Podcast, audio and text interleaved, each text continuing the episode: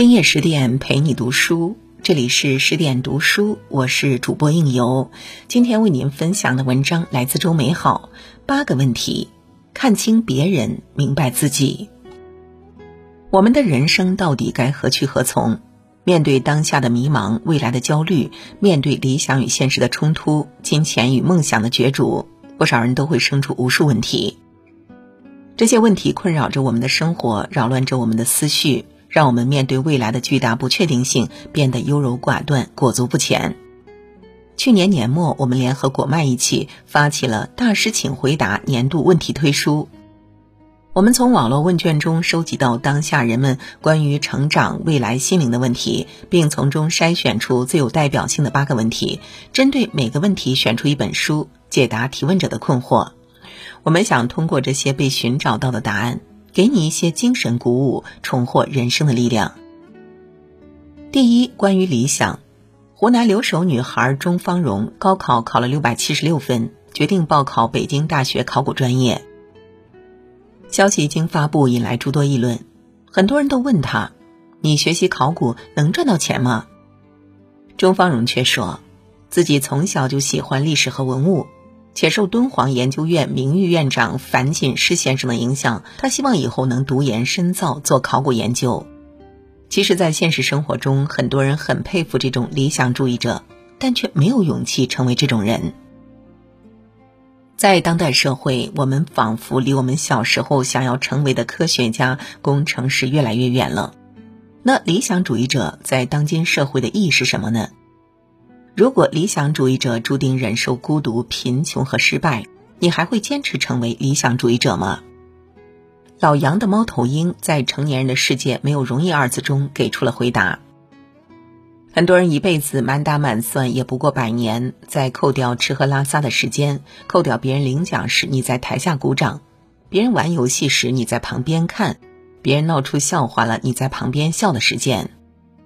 再扣掉失恋了、难过、被人惹着了生气、堵车窝火、被误会了委屈的时间，以及给孩子辅导功课、跟另一半吵得不可开交、跟父母苦口婆心、跟同事勾心斗角、跟老板斗智斗勇的时间，你还剩几年？与其整天纠结于人生的意义，不如用有限的人生多做一些有意义的事情。要想搞懂生活，你就要去经历它，你不能总是做一个分析利弊的人。二、关于金钱，余华为某作文辅导机构站台，朴树参加录制某综艺。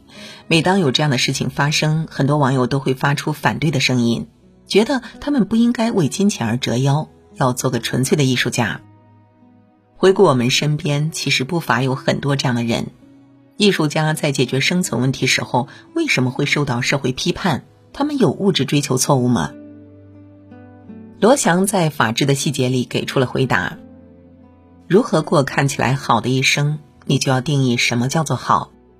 这个世界上有太多关于好的标准，good 如果加个 s 变成 goods，就变成了商品。做一件事情最重要的就是赚钱吗？什么叫好医生？赚钱就是好医生。什么是好老师？赚钱就是好老师。什么是好记者？赚钱就是好记者。这样做，那一切职业分工就没有意义了。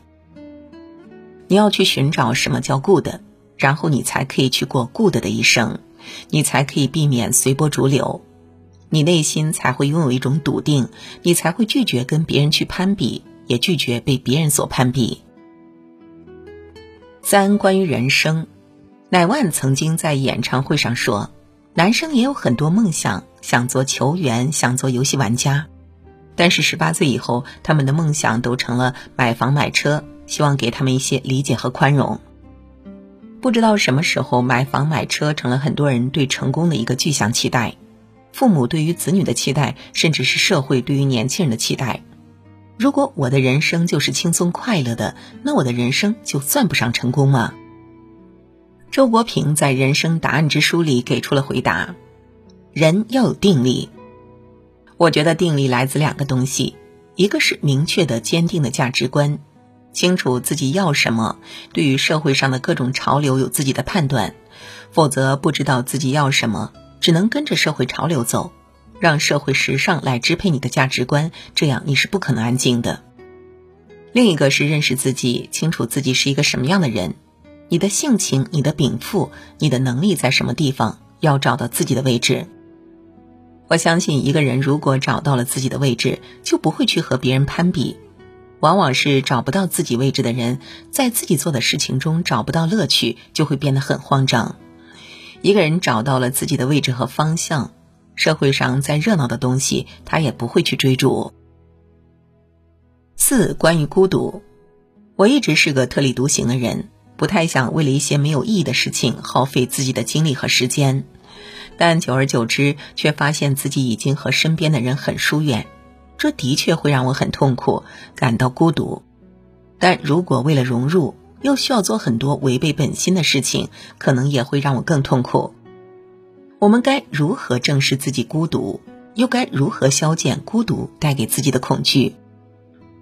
伯特兰·罗素在《幸福之路》里给出了回答：生活幸福的基础是要拥有一定的忍受无聊的能力，这是一个人年轻时的必修课之一。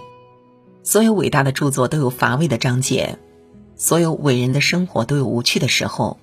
离了一定程度的单调，很多美好的东西都是不可能的。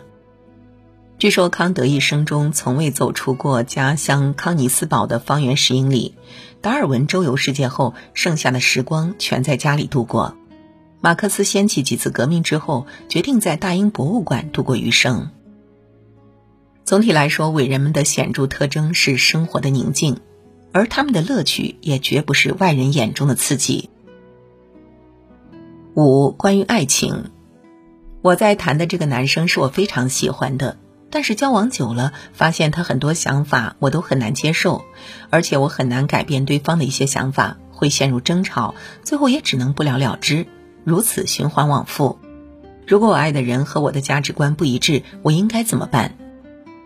徐曼曼心里话在抱住棒棒的自己给出了回答：舒服的关系可以留下，不舒服的关系可以尝试沟通和解决，但没必要勉强和委屈自己去苦苦维持。就像鞋子进了沙，我们最该做的是倒掉沙子，要不然膈应的还是我们自己。六、关于职场，在职场待久了，越来越发现自我营销的重要性。身边很多人都升职加薪了，而我却还在原地踏步。其实按工作能力来说，我的个人能力并不很差，但我不太会表达自己，也不太会搜手，可能也很难被其他人注意到。有时候我也会想，我就做自己就好了，会有伯乐发现我。但久而久之，我有点失望，也有点患得患失。职场中如果没有伯乐的出现，自认为是千里马的我应该怎么办呢？杨小燕在《认知未来的自己，管理当下的关系》里给出了回答：聪明的员工一定是四有青年，主人翁意识，守好事业的田园，拥有展示意识，及时汇报，服从大局意识，提出好建议，执行领导决议，认识到平台的重要性。做到这四招，你一定会在职场披荆斩棘，所向披靡。如果再进一阶，来个升级版。就是成为领导的自己人，成为领导的好朋友，可以与领导深度交流。当热爱与目标只能二选一时，先选择目标，延迟满足，等条件成熟后，拥有了自主选择的权利，才可以大声与不喜欢的工作说拜拜。热爱与目标感不冲突。当你知道一朵花终将要开，那么等待就是有意义的，一时的迂回战术也是必要的。现在年轻人有句口头禅“爱自己”，这需要辨别一下：你是爱那个逃避现实、贪图一时之利的自己，还是爱那个耐心等待、积蓄力量的自己？你是爱那个及时享乐、推三阻四的自己，还是爱那个长期付出、拥抱改变的自己？七、关于友情，我身边有两个朋友都患过抑郁症，曾经有一个朋友差点自杀。他在和我诉说一些痛苦的时候，我无法感同身受，也不知道如何去帮助他们。相处的时候就会更多注意他们的情绪，但又害怕会被觉得刻意对待。在面对深陷病情困扰的朋友，我应该如何和他相处呢？洛丽·格特利布在《也许你该找个人聊聊》里给出了回答：有时我们忍不住对朋友说一些客套话，这些话都是出于好心，是想要给人安慰的。但同时，这些话也是一种防御措施，保护说话的人，不让别人的悲惨处境触发自己不安的情绪。像这样的客套话，能让说这些话的人更容易应付眼前可怕的场面，却会让亲历逆境的人感到愤怒和被孤立。人们认为，似乎只要避免去谈及一些事，那些事就会不存在了一样，但其实这只会让那些事变得更可怕。拥抱也是个很好的选择。我爱你这句话也很好，真爱无敌。人们真诚的、不做作的反应就是最好的反应。八、关于快乐，我朋友跟我讲，随着年龄的增长，好像越来越难获取到快乐了。上一次哈哈大笑的时候，可能还是几年前的毕业典礼上。快乐这个东西，好像越来越成了一个奢侈品。我们被周遭很多事情所牵绊，为了人生马不停蹄。成年人要怎么去避免越来越不快乐？李小艺在《情绪自控》里给出了回答：快乐是一种自给自足的感情。当你内心里有快乐的光源，投射到外部事情上，其他东西就会闪闪发光。可是，如果快乐的光源在外面，不在你的内心里，必须依靠外人外物的单向照耀，那你就会处处依赖别人带来的幸福感，而这种幸福感通常是假象。人这一生，无论身处哪个阶段，我们总会遇到各种各样的问题。但请你相信，你所遇到的每个问题，书中都有答案。每一本书都是一套独特的思维模式，阅读它，掌握它，在收获知识的同时，也开启了新的思维方式，帮助你去应对人生中的重重难题。也欢迎你在留言区里写下自己与书的故事。迷茫时是哪一本书给了你力量？痛苦时是哪一本书安慰了你的心灵？我们和果麦出版社将会从评论区挑选出二十位读者，送出一本年度问题推书。无论身处何方，无论遭遇何故，愿我们都能用知识开启下一个崭新的一天。好了，今天的分享就到这里。更多美文，请继续关注十点读书，也欢迎把我们推荐给你的朋友和家人，一起在阅读里成为更好的自己。我是应由，让我们在下个夜晚再会了。